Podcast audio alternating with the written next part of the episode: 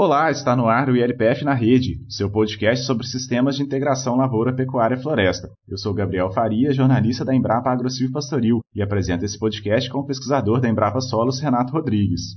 Olá, ouvinte, e seja bem-vindo ao nosso vigésimo episódio. Esse será nosso último episódio dessa segunda temporada do ILPF na rede. Como você já se acostumou, teremos muitas informações sobre sistemas de integração lavoura, pecuária e floresta, com a participação de especialistas nos temas abordados. Hoje nós vamos abordar um tema importante para a maior adoção de sistemas ILPF no Brasil: as políticas públicas para ILPF. Mas antes de apresentarmos nossa convidada e entrarmos no tema do episódio, lembramos que o podcast ILPF na Rede é realizado com apoio da Rede ILPF. A Rede ILPF é uma parceria público-privada que tem como objetivo ampliar a adoção dos sistemas de integração lavoura, pecuária e floresta no Brasil. Fazem parte da Rede ILPF o Bradesco, Sept, Cocamar, John Deere, Soesp, Singenta e Embrapa. Você pode saber mais sobre a atuação da rede ILPF e acessar conteúdo técnico sobre a tecnologia ILPF em www.ilpf.com.br ou seguindo a rede ILPF no Instagram, no Facebook e no LinkedIn. Essa temporada está acabando, mas você pode interagir conosco mandando suas dúvidas, críticas e sugestões pelo WhatsApp 66 99232 1901 ou pelo e-mail contato@redelpf.org.br. Sua contribuição será importante para montarmos as temporadas seguintes. Você também pode nos ajudar recomendando nosso podcast para seus amigos. Nós estamos nos principais agregadores de podcast. Sem mais demora, vamos começar nosso episódio número 20. Roda a vinheta. ILPF na rede. Informação no campo para uma produção mais sustentável. Sistemas de integração lavoura-pecuária e lavoura-pecuária-floresta estão cada vez mais utilizados no Brasil. Nos últimos 10 anos, a área de adoção mais do que triplicou e hoje já são cerca de 17 milhões de hectares com alguma configuração desse sistema. O avanço nas pesquisas e no desenvolvimento de tecnologias viabilizou a maior utilização dos sistemas. Os bons resultados obtidos por quem já usa como mostramos frequentemente aqui no ILPF na rede, o maior conhecimento sobre os sistemas e a capacitação de produtores e profissionais de assistência técnica também contribuíram muito para a expansão da ILPF. Além disso tudo, o desenvolvimento de políticas públicas e a criação de linhas de crédito específicas são incentivos importantes para o crescimento da adoção de uma tecnologia. No campo das políticas públicas, a ILPF foi um dos pilares do Plano para a Consolidação de uma Economia de Baixa Emissão de Carbono na Agricultura, o Plano ABC, criado pelo governo federal em 2010. E desde 2013, a ILPF é reconhecida como processo tecnológico sustentável para a agricultura brasileira por meio da Política Nacional de Integração Lavoura, Pecuária e Floresta. Mais recentemente, o Ministério da Agricultura, Pecuária e Abastecimento lançou o Plano ABC, que dará sequência ao Plano ABC, mantendo a ILPF como um dos pilares. E é sobre essa presença da ILPF nas políticas públicas nacionais que conversaremos com a nossa convidada do episódio de hoje. Mariane Crespolini é diretora do Departamento de Produção Sustentável e Irrigação na Secretaria de Inovação, Desenvolvimento Rural e Irrigação do Ministério da Agricultura. E Mariane, a gente falou aqui na introdução sobre a Política Nacional de Integração Lavoura, Pecuária Floresta, mas muitas vezes a gente não consegue relacionar a existência dessa política com as ações efetivas que ocorrem no campo. Qual a contribuição que isso traz para o estímulo à adoção da ILPF? O Estado brasileiro ele tem buscado incentivar, Renato, as tecnologias sustentáveis de produção. Então, quando a gente olha todas as políticas que incentivam a adoção da integração lavoura-pecuária, integração lavoura-pecuária-floresta, integração pecuária-floresta, né? A gente vê alguns pilares. Eu acho que, sem dúvida, o que a gente poderia destacar aqui é o incentivo à pesquisa. Então, vamos falar aí um pouquinho, e eu acho que a gente pode se aprofundar, inclusive, dos projetos componentes de cooperação internacional do ABC+, como é o caso do Rural Sustentável, onde a gente incentiva a pesquisa, que novas inovações aconteçam. Um outro ponto é a transferência de tecnologias, né? Então, é levar essas novas tecnologias ao produtor rural e à assistência técnica. E aí, o que eu destacaria também que é extremamente importante, e principalmente se tiver produtores nos escutando, o financiamento. Então, quando o produtor ele tem acesso à tecnologia, eu vejo muito isso como o papel da política pública, ele ter acesso, ele ter o incentivo e ele ter condições também financeiras e de fluxo de caixa para a adoção dessas tecnologias. E eu vejo que o Estado brasileiro, casando a pesquisa liderada aí pela Embrapa, as universidades, os institutos de pesquisa, junto com a assistência técnica e o crédito rural, eles têm registrado muito sucesso, principalmente pela viabilidade econômica desses sistemas. Então eu vejo que o ILP e o ILPF, suas diferentes combinações, eles casam muito bem o tripé da sustentabilidade. O econômico, o social, a gente vê as propriedades reais que multiplicam o número de empregos gerados com a adoção das tecnologias. São empregos que remuneram mais as pessoas envolvidas e também extremamente importante a questão ambiental. Então a gente produz mais na mesma área, mitigando gases de efeito estufa, inclusive, né, e aí as árvores, o F tem um papel muito importante também no sequestro de carbono.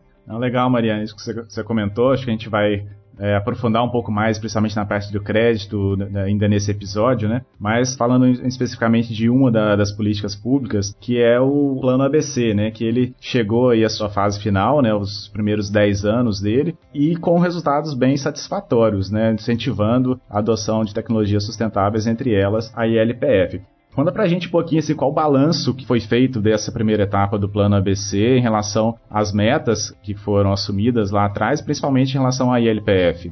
Gabriel, na sua primeira etapa, né, a meta do ABC de todas as tecnologias era que 35,5 milhões de hectares adotassem uma das seis tecnologias fomentadas pelo plano, como a recuperação das pastagens degradadas, os sistemas integrados, as diferentes combinações VLPF, tratamento de dejetos, nós tivemos resultados incríveis, florestas plantadas, o plantio direto, né? Então, todas elas, com exceção das florestas plantadas, inclusive porque houve um contexto de mercado do preço não estar atrativo, nós atingimos as nossas metas. Então, no global, na sua primeira fase do ABC, foram 52 milhões de hectares que adotaram essas tecnologias. Olhando agora para a segunda fase, Gabriel, um dos pilares dos novos eixos do ABC, é inclusive a gente aprimorar esse monitoramento. Nós precisamos, para a recuperação de pastagens degradadas, na primeira fase do ABC, a gente tinha muito como base o programa ABC, que é a linha de crédito. Então, nessa primeira fase foram mais ou menos 4 milhões, um pouquinho mais, de 4 milhões de hectares que foram financiados para a recuperação das pastagens, tá? E aí, o que, que nós conseguimos avançar no monitoramento. Eu acho que esse é um desafio que o Brasil tem muito à frente nisso do monitoramento. Pelas imagens de satélites, o LAPIG mostrou para a gente que foram 27 milhões de hectares que melhoraram a qualidade. Ou seja, muito mais do que o que foi apenas pelo financiamento do programa ABC. Então, ou o produtor fez seu financiamento por outras linhas de crédito, ou mesmo com capital próprio. E aí, também nesse monitoramento que o Lapig fez pra gente, ficou muito evidente essa questão da recuperação das pastagens, não apenas no sistema solteiro, né, do produtor ir lá, fazer a correção de solo, reformar e tudo mais, mas crescendo muito, principalmente com a integração, né, então, inicialmente com a integração é, lavoura e pecuária, e os produtores avançando também para a integração lavoura, pecuária e floresta junto, né? E aí, quando a gente olha para o futuro, eu acho que esse é uma das nossas principais estratégias para os próximos 10 anos, Gabriel. Então, a gente fortalecer ainda mais as nossas duas ou mesmo até três safras por ano na mesma área. A gente tem que ter essa estratégia da gente crescer a produção na mesma área, com o aumento da produtividade, como eu falei no início, com o aumento da renda desses produtores. Bom, gente, especificamente do ILPF, lá em 2010 o Brasil assumiu o compromisso de aumentar em 4 milhões de hectares a área de LP ou ILPF no Brasil, de 2010 a 2020. E no período, 12 milhões de hectares, quase 12 milhões de hectares, adotaram essas tecnologias. Eu queria aqui ressaltar que, em termos de mitigação de gases de efeito estufa, para esse período 2010 a 2020, o Brasil atingiu especificamente na tecnologia de ILP e ILPF 205% a meta estabelecida lá em 2010. Mariane, eu vou te fazer uma pergunta aqui que está um pouquinho fora do contexto da, da entrevista, mas você mencionou na sua primeira fala o projeto Rural Sustentável, né, que a gente trabalha junto nele, eu tenho o prazer de trabalhar nesse projeto também. Eu queria que você falasse um pouquinho, justamente nesse período que a gente está entre o final da fase 1 e o início do ABC+, né, a gente está nessa mudança de, de fase, e a gente tem, além do projeto Rural Sustentável, né, o Ministério tem outros projetos em parceria com outros organismos internacionais e com instituições de pesquisa do Brasil. Eu queria que você comentasse um pouquinho aqui para os nossos ouvintes como é que funciona essa questão da cooperação internacional em projetos desse tipo e como é que esses projetos auxiliam na implementação das tecnologias e, né, em último caso ali, no próprio cumprimento da política pública. Esses projetos fazem muito essa ponte né, entre a política pública e a implantação da tecnologia no campo e aí eu queria te pedir para comentar um pouquinho sobre eles.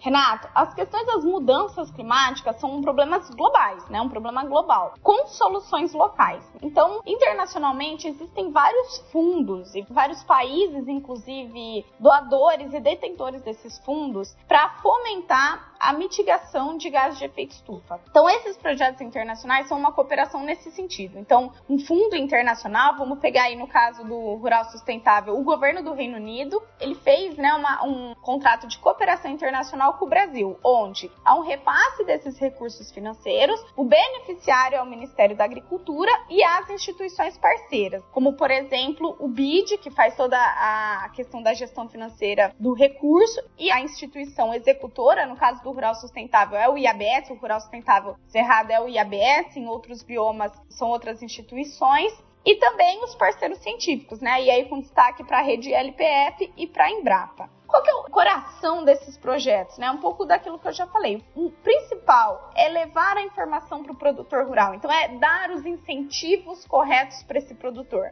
Seja com capacitação, com dias de campo extremamente importante, as unidades de referência tecnológica. Então, assim, o produtor rural, quando ele visita um vizinho, quando ele vê uma área que adotou as tecnologias, está dando certo, há um efeito multiplicador na região, onde ele também passa a adotar. Então, esse é o coração dos nossos projetos internacionais, tá? Além da capacitação e da transferência de tecnologia, a outros braços dos projetos, né? Como, por exemplo, que eu mencionei anteriormente, também o incentivo à pesquisa. O Rural Sustentável, uma parte do recurso foi para fomentar as pesquisas na temática. Podemos destacar outras ações que os projetos têm feito também. Então, aí aqui especificamente no ABC, eu destacaria a importância dos grupos gestores estaduais. Então, o Rural Sustentável fez várias rodadas de reuniões, entrevistas, grupos focais, para a gente entender o gargalo nos estados de outros temas. Por exemplo, ah, como potencializar, estimular as finanças verdes para que essas tecnologias sejam adotadas.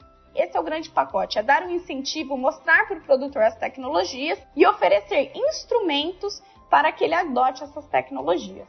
E hoje, Renato, hoje e para o futuro, né? Isso que eu falo muito aqui no meu departamento. Recurso orçamentário do Estado, ele vai ser cada vez, principalmente do Poder Executivo, né? A tendência é que ele seja cada vez menor. Só que essa temática de segurança alimentar e mudança do clima, elas andam muito juntas e elas têm interesses locais e globais. Então eu vejo essas parcerias internacionais como uma estratégia muito importante, onde os dois países ganham, né? O Brasil ganha, melhora a renda dos produtores, há todos os efeitos multiplicadores na economia, efeitos sociais, todos os ganhos ambientais, e aí os países e fundos doadores, né? Eles também têm esses benefícios justamente pela mitigação do carbono, né? Então a gente faz essa contribuição da agropecuária para evitar, né, o aquecimento global aí um grau e meio, dois graus para o futuro futuro. Você mencionou aí já nas suas respostas anteriores sobre a questão do, do plano ABC, né? Que foi lançado este ano. As metas dele já estão definidas e o que, que a gente pode esperar dessa nova etapa, que é uma política pública, né? Gabriel, é muito legal isso, que eu acho como a, a política pública é construída. Então, a nossa equipe consultou dezenas de pesquisadores, dezenas de instituições, associações, enfim, e nós colocamos o documento do ABC+, para consulta pública. Ele traz novas tecnologias e novas metas. A nova meta global em consulta pública é de 72 milhões de hectares, considerando todas as tecnologias. E a gente aguarda né, esse retorno da consulta pública para a gente, além do, de todas as instituições, pesquisadores que já foram consultados, eu sempre reforço isso. Tudo o que consta no documento da consulta pública foi escrito, foi elaborado com base científica, sempre com pesquisadores, inclusive pesquisadores de diferentes áreas e diferentes instituições. E agora a gente aguarda o retorno da consulta pública para validação, né, e para amarrar esse documento de fato, mas a meta que foi para a consulta pública são 72 milhões de hectares. Mariane, como é que são feitas as negociações de definição dos valores do programa ABC, né, de quanto que vai ter de crédito disponível para o produtor e quais são as perspectivas de aumento desse crédito para a implantação do, das tecnologias pelo ABC+.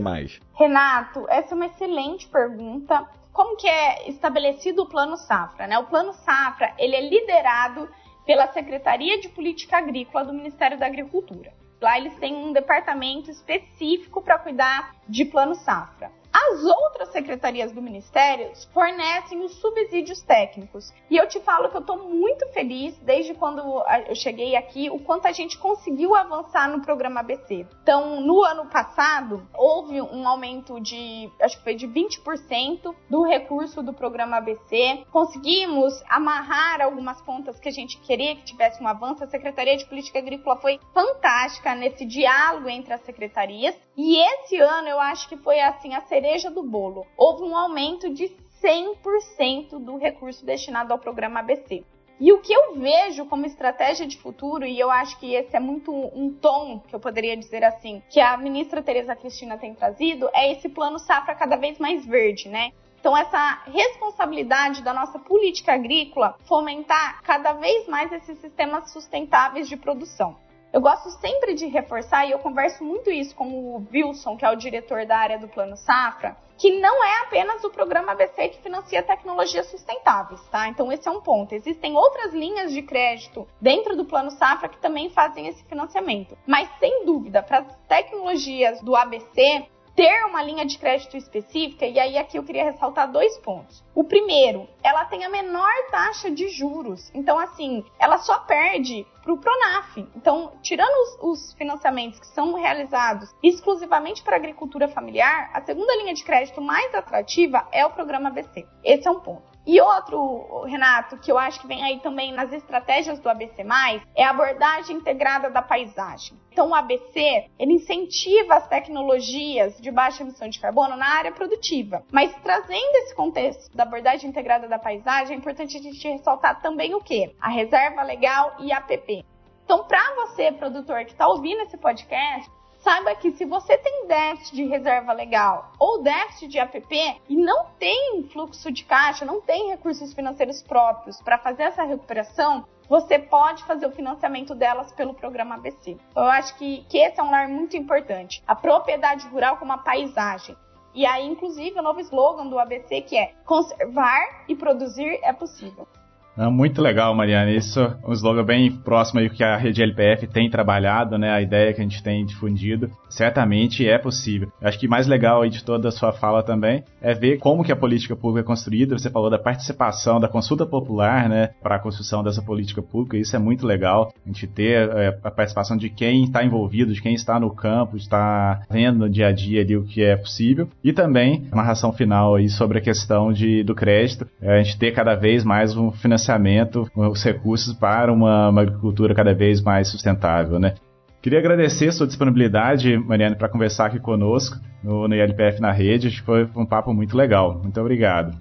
Bom, Mariane, mais uma vez foi um prazer imenso conversar com você. Agradeço demais pela entrevista. E eu não tenho dúvidas de que o plano ABC, as tecnologias de baixa emissão de carbono, todas as metas do governo, né, internas e junto aos compromissos internacionais, vão aumentar muito a qualidade do agro brasileiro. Né? O Brasil já é um grande, um dos principais players do, do agronegócio mundial e eu não tenho dúvidas de que durante essa década aqui até 2030 a gente vai se tornar a grande, a maior potência agroambiental do planeta. Então a gente tem a década da restauração pela ONU até 2030, a gente tem a Agenda 2030 com os Objetivos do Desenvolvimento Sustentável, a gente tem o Acordo de Paris, todos esses compromissos internacionais finalizando em 2030 e a gente tem a melhor política pública do planeta e o melhor conjunto de tecnologias sustentáveis. Né? Então são coisas que o Brasil precisa valorizar demais como país, junto aos compromissos internacionais e ter muito orgulho disso. Né? Claro que a gente ainda tem grandes desafios, mas a gente vai transformar esses desafios em grandes oportunidades, né? principalmente quando a gente fala aí de recuperação de pastagens degradadas, integração lavoura, pecuária, floresta e outras tecnologias. Então, você tocou um ponto importante também dos comitês gestores estaduais, são os grupos que fazem a coisa acontecer lá na ponta, eles são muito importantes. Então, mais uma vez, muito obrigado aqui pelo, pela sua disponibilidade disponibilidade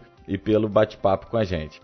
Renato, Gabriel, para mim foi uma satisfação. Só queria, nessa minha última fala final, e reforçando isso que você falou do ABC, Renato, também trazer muito rapidamente outras políticas públicas que a gente está trabalhando para fomentar ainda mais o ILPF como por exemplo o Pronasolos, tá? Que a Embrapa está extremamente envolvida, além de outras instituições pelo nosso comitê executivo e também, né? Agora o Águas do Agro. Então são esse conjunto de políticas públicas, sem dúvida, o ABC+ é o carro-chefe, mas que vem para fortalecer também esses sistemas produtivos sustentáveis, tá bom? Eu fico à disposição aqui no Ministério da Agricultura e quem estiver ouvindo esse podcast e tiver mais sugestões, críticas, por favor, fiquem à vontade para nos acessar. Bom, conversamos então sobre políticas públicas para a ILPF com Mariane Crespolini, diretora do Departamento de Produção Sustentável e Irrigação do Ministério da Agricultura, Pecuária e Abastecimento.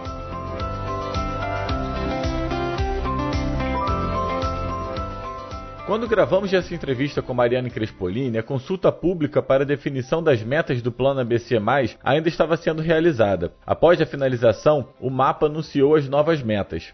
Conforme divulgado pelo Ministério, o objetivo será o de expandir as tecnologias de baixa emissão de carbono para 72 milhões de hectares até 2030. Com isso, a expectativa é a de reduzir a emissão de carbono equivalente em 1,1 bilhão de toneladas no setor agropecuário. Certamente, os sistemas de LPF continuarão dando sua contribuição para a menor emissão de gases de efeito estufa. A meta para a ILPF é de aumentar a área de adoção em 10,1 milhões de hectares, contribuindo para a mitigação de mais de 70 milhões de toneladas de carbono equivalente.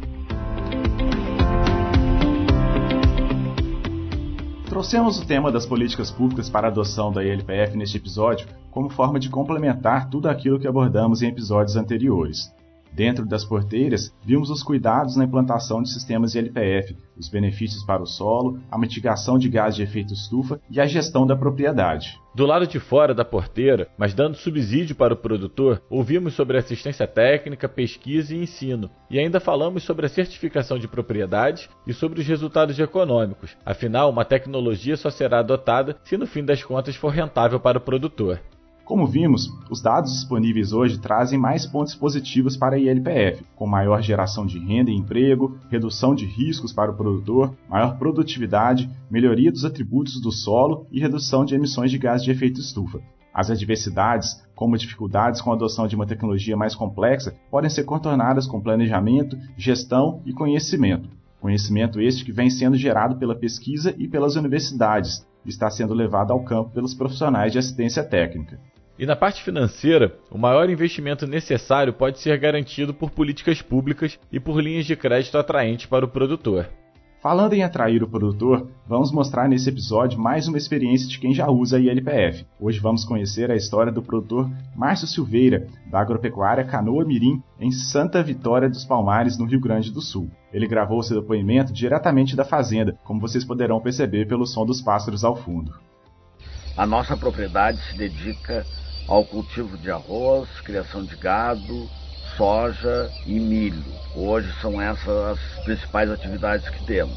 A partir do ano 2007, com o cenário da entrada da lavoura de soja nas áreas de várzea dessa região, se começou a intensificar o uso das áreas e com isso a integração lavoura-pecuária também ganhou importância, porque entendemos que nesse período de inverno entre uma cultura de verão e outra, nós tínhamos que intensificar o uso e com isso começou a se fazer lavouras de azevém. O azevém é a espécie forrageira mais bem adaptada nessa nossa região aqui e ela consegue absorver um grande número de quilos de gado por hectare. Com essa integração ou rotação de culturas ou sucessão de culturas, tendo a soja, tendo o azevém, tendo o arroz, tendo o milho, com essa intensificação toda, a fertilidade do solo também vem sendo melhor cuidada. E como o solo está sempre coberto, não existe perdas de solo nem perdas de nutrientes para os mananciais de água, o que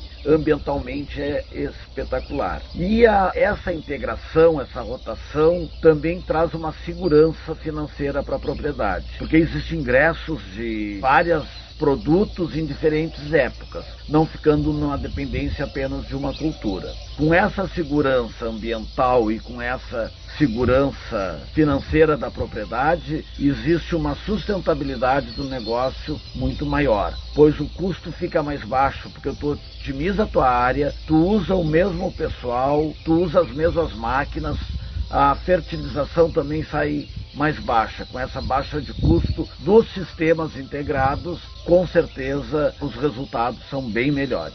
As lavouras de azevém são plantadas normalmente sobre o preparo de verão, que é terminado em fevereiro, e no final de fevereiro ou na primeira chuva de março é plantado em linha esse azevém. E logo após é adubado a lanço, com DAP e em V3 colocado uma aplicação de N.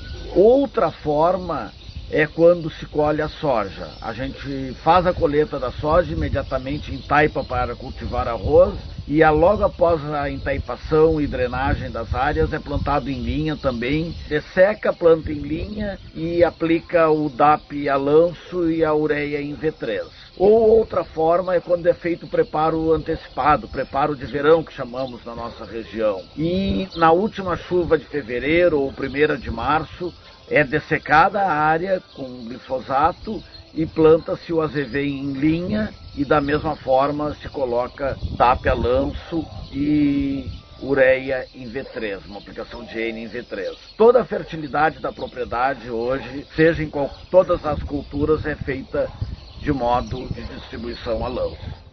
Está aí mais uma experiência mostrando que a ILPF pode ser adotada em qualquer região e em qualquer perfil de propriedade. Aproveitamos para agradecer a jornalista Cristiane Betempes, da Embrapa Clima Temperado, pelo apoio. Se você quiser conhecer outros casos de produtores que usam sistemas ILPF, acesse o site www.ilpf.com.br e clique no menu Quem já usa. Se tiver uma sugestão de uma propriedade que você conhece ou quer contar a sua experiência com o ILPF, entre em contato conosco pelo contato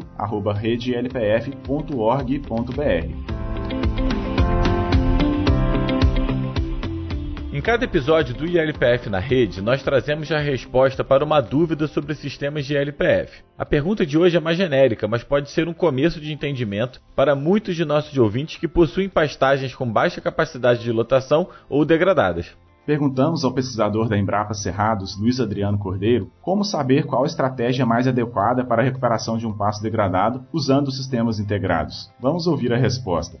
Para se determinar a melhor estratégia para cada propriedade rural, há que se levantar inúmeros fatores que influenciam essa decisão. Por exemplo, precisa-se saber se o produtor vai recuperar uma pastagem quando se mantém a mesma espécie forrageira ou se vai renovar aquela pastagem, se ele vai trocar a espécie forrageira porque isso influencia, inclusive, a decisão de se utilizar ou adquirir sementes novas para esse investimento de adoção de integração lavoura-pecuária. Além disso, precisa-se fazer um diagnóstico detalhado da fertilidade do solo antes de se implantar a integração lavoura-pecuária. E nesse sentido, não há como fazer a integração lavoura-pecuária, como iniciar a integração lavoura-pecuária sem fazer análise do solo e para determinar exatamente as necessidades de corretivos e fertilizantes para aquela realidade, antes de você implantar uma cultura agrícola numa área de pasto degradado. Também se tem que conhecer a infraestrutura da fazenda em termos de máquinas e equipamentos, porque isso vai influenciar a decisão de se adotar um sistema plantio direto de uma cultura agrícola ou se vai fazer um preparo convencional antes de uma cultura agrícola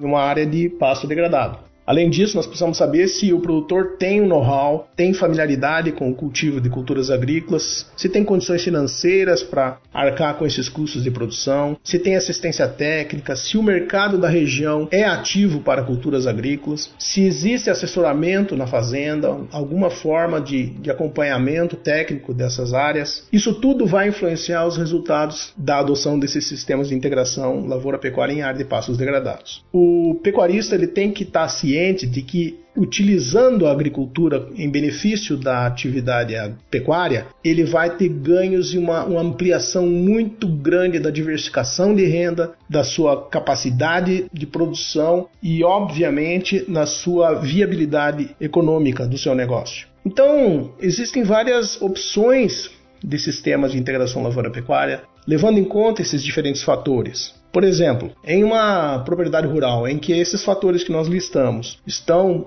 todos eles atendidos positivamente, então há possibilidade de se utilizar culturas mais exigentes em tecnologias como a própria cultura da soja. Então, o produtor rural que tenha estrutura, conhecimento, capacidade produtiva, mão de obra com conhecimento específico nessa área, ele tem condições de fazer a dessecação, por exemplo, de um pasto velho, aplicação de calcário ou de gesso a lanço em superfície e fazer o plantio direto da cultura da soja, por exemplo, na safra, e a cultura Após a colheita da soja, fazer o cultivo de milho, consorciado com capim, por exemplo, na safrinha, para a colheita de grãos. Então, é um, cultivo, duplo cultivo na safra, e, e, você tem investimento em duas culturas agrícolas, e após a cultura, a colheita da cultura do milho, você tem a formação do pasto em safrinha. E esse pasto pode ser utilizado 40 dias, 50 dias após a colheita do milho. Isso é, um, é, um, é uma possibilidade. Mas digamos que não haja condições de você adotar esse sistema. O produtor não tem pulverizadores para aplicar herbicidas, não tem condições, não tem máquina de plantio direto. Então o pecuarista pode fazer o preparo convencional da área, a aplicação de calcário, gesso,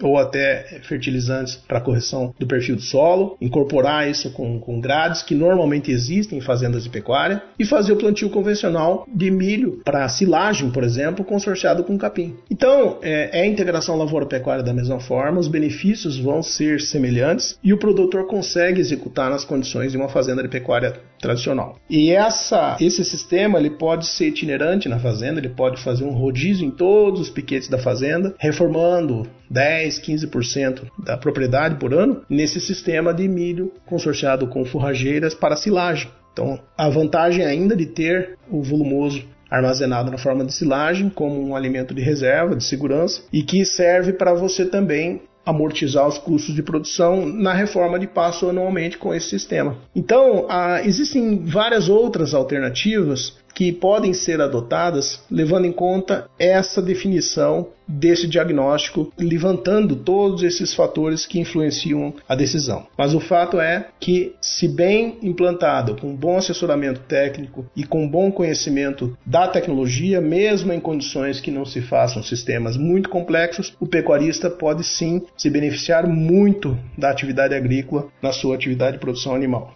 A integração lavoura-pecuária já mostrou que pode trazer inúmeros benefícios à pecuária nacional. Ouvimos a resposta do pesquisador da Embrapa Cerrados, Luiz Adriano Cordeiro, sobre as estratégias para a recuperação de pastos degradados. Você também pode nos enviar a sua pergunta, que traremos a resposta na nossa próxima temporada do ILPF na rede. Se quiser mandar por mensagem de áudio, melhor ainda, pois poderemos reproduzi-la aqui. O nosso WhatsApp é o 669 9232 1901. Se preferir, pode mandar por e-mail também. Relembrando, o endereço é contato@redelpf.org.br. Estamos chegando ao fim do nosso vigésimo episódio do podcast LPF na Rede. Como dissemos, esse será o último dessa segunda temporada. Esperamos voltar em breve com mais informações sobre sistemas de LPF. Com certeza, Renato. Temos muito conteúdo para abordar e muitos convidados para receber aqui em nosso podcast. Agradecemos a você que nos ouviu nessa segunda temporada e pedimos sua ajuda para divulgar nosso canal. Caso queira deixar essa crítica, sugestão para o podcast, entre em contato conosco. E continue acompanhando as novidades sobre ILPF no site www.ilpf.com.br. Aproveite e assine a newsletter Integração. Todos os meses ela traz um compilado de notícias, agenda de eventos e outras informações sobre ILPF. Este podcast foi produzido e apresentado por mim, Gabriel Faria, e por Renato Rodrigues. A edição é da Altia Podcast. A iniciativa é da Associação Rede LPF. Nós ficamos por aqui e esperamos encontrá-lo em breve em mais uma temporada de LPF na rede.